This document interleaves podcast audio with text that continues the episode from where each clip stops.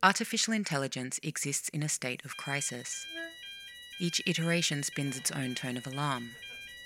There is the crisis of labour, the loss of human work and function.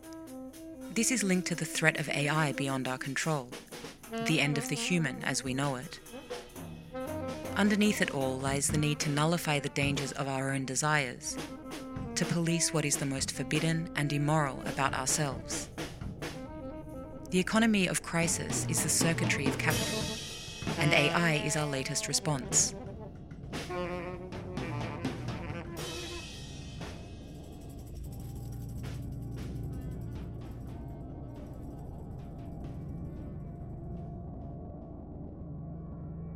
The hidden human labour behind AI is easily encapsulated by the figure of the content moderator.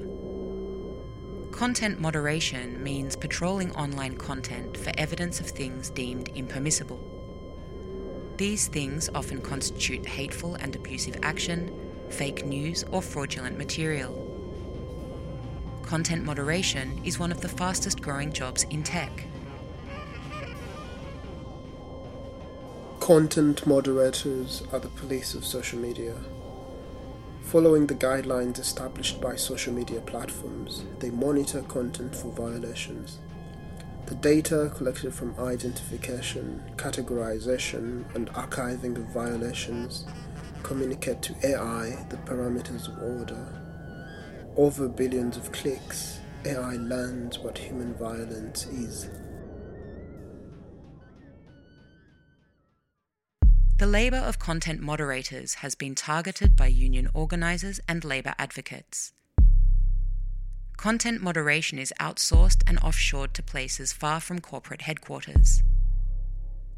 Workers are required to make hundreds of decisions daily about what stays online.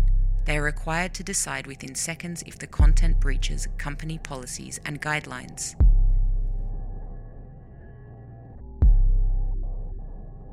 Even in heavily resourced workplaces, this work takes an extreme toll on workers' health, as workers are exposed to multiple forms of violence under conditions of tight workplace surveillance. This is what one content moderator from Google told Casey Newton, a reporter from The Verge, about her experiences by looking at children being raped all the time and people getting their heads chopped off. It was like there was no escape. And uh, yeah, I finally snapped. And they took that as, oh, she needs to take a second. She needs to breathe. And I said, no, I need to leave.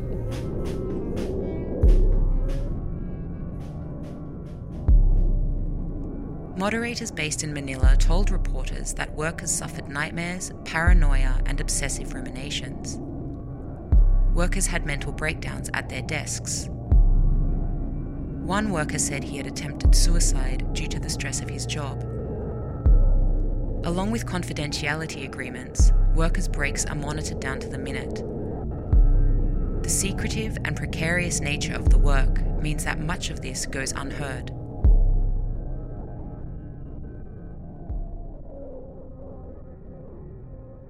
Content moderators are trained to respond to insurmountable crises that relay traumatic events. Under these conditions, they train AI to identify and conceal content that we would rather pretend did not exist. Dr. Ali Mattu from The Psych Show contends that content moderators are all that stands between us and the most unspeakable human desires and behaviors. These people are just like our first responders. They're they're protecting us. They're protecting us from being exposed to this very uh, dark side of humanity.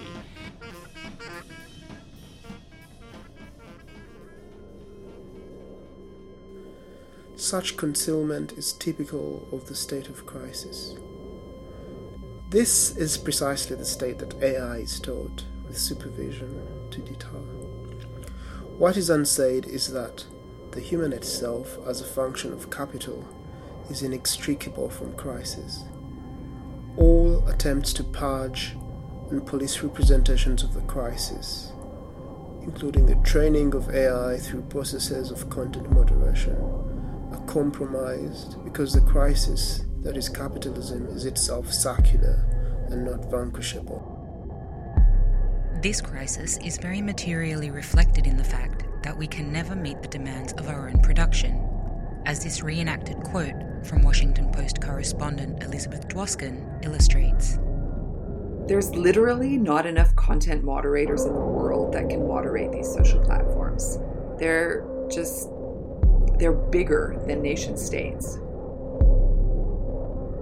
Through assisting content moderators on online platforms and automating their labor, AI becomes vicariously coupled with the human labor of its trainers. The hidden labor AI is programmed to perform is one of archiving, apprehending, and identifying traumatic human events, some of what we call crime, that are operations and consequences of global racial capitalism. AI is tasked to apprehend and master the unknowable.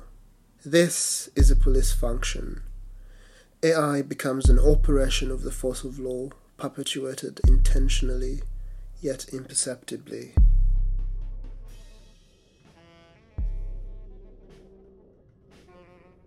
Capital pushes the fantasy of AI decoupled from human influence. But AI cannot work alone. Instead of speaking about AI driven capitalism, we must speak about capitalist driven AI, lest we forget how AI works.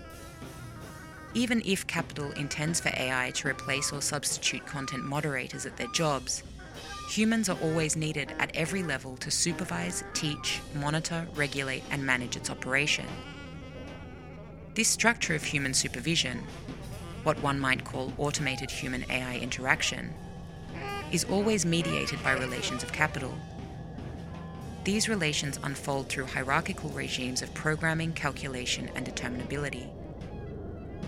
Everything that is happening through AI, or as a result of AI, is an imposition of the human. We can never undo the violence that it is to be human. And even when we attempt to transfer this violence onto AI, AI reflects this human violence back onto us.